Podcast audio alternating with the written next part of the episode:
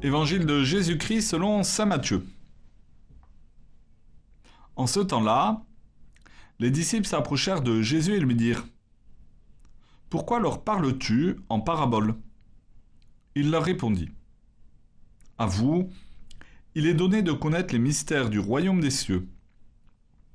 Mais ce n'est pas donné à cela. À celui qui a, on donnera, et il sera dans l'abondance à celui qui n'a pas. On enlèvera même ce qu'il a. Si je leur parle en parabole, c'est parce qu'ils regardent sans regarder, et qu'ils écoutent sans écouter ni comprendre. Ainsi s'accomplit pour eux la prophétie d'Isaïe. Vous aurez beau écouter, vous ne comprendrez pas. Vous aurez beau regarder, vous ne verrez pas. Le cœur de ce peuple s'est alourdi. Ils sont devenus durs d'oreille. Ils se sont bouchés les yeux, de peur que leurs yeux ne voient, que leurs oreilles n'entendent, que leur cœur ne comprenne, qu'ils ne se convertissent, et moi je les guérirai. Mais vous, heureux vos yeux, puisqu'ils voient, et vos oreilles, puisqu'elles entendent. Amen, je vous le dis. Beaucoup de prophètes et de justes ont désiré voir ce que vous voyez et ne l'ont pas vu, entendre ce que vous entendez et ne l'ont pas entendu.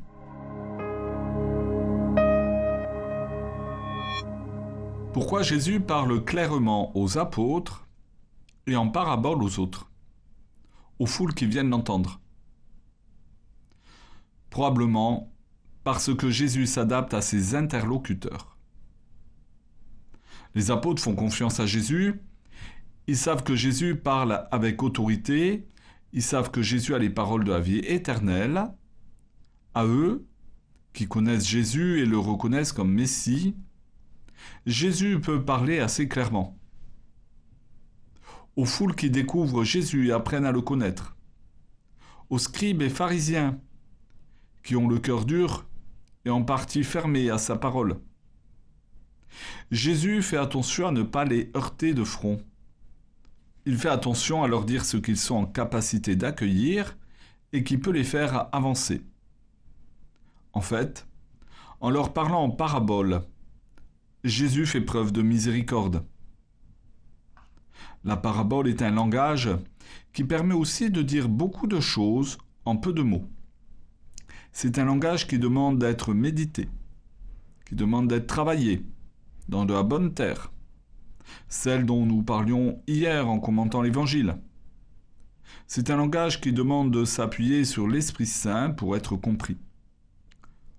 Aujourd'hui, dans l'Église, on insiste beaucoup sur le fait que les disciples du Christ doivent être missionnaires.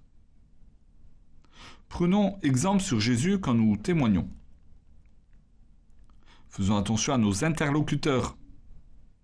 Adaptons-nous à ceux qui sont en capacité d'accueillir même si cela peut les heurter, pour que notre témoignage puisse les toucher, et pas juste pour être fiers d'avoir témoigné. Appuyons-nous sur l'Esprit Saint. Lui aussi est à l'œuvre, et encore plus que nous. Si nous n'avons pas tout dit, si nous avons mal dit, il saura compléter et redresser. Et surtout, que la charité soit toujours la source de notre témoignage.